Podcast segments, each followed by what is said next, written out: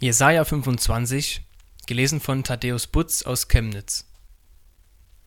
Herr, du bist mein Gott, ich preise dich, ich lobe deinen Namen, denn du hast Wunder getan.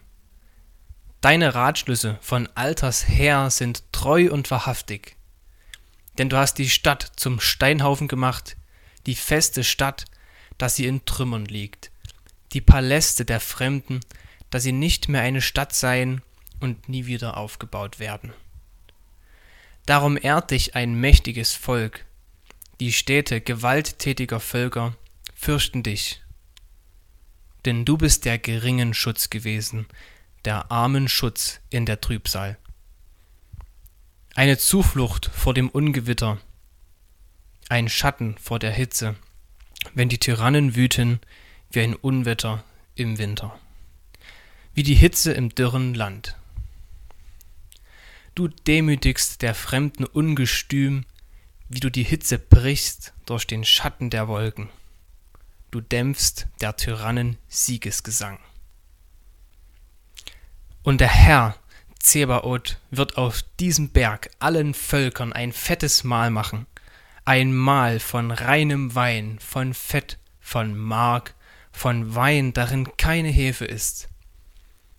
Und er wird auf diesem Berge die Hülle wegnehmen, mit der alle Völker verhüllt sind, und die Decke, mit der alle Heiden zugedeckt sind.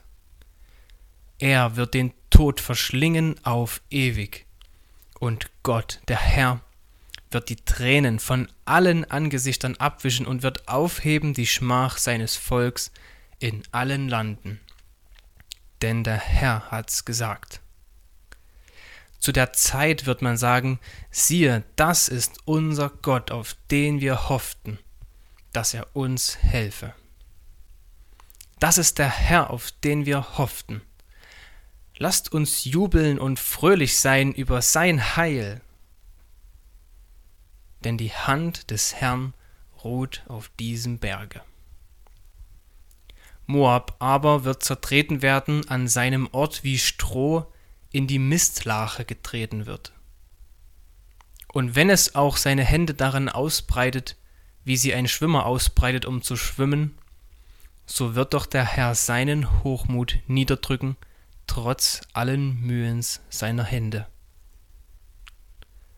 Und deine hohen, steilen Mauern hat er gebeugt, erniedrigt und in den Staub zu Boden geworfen.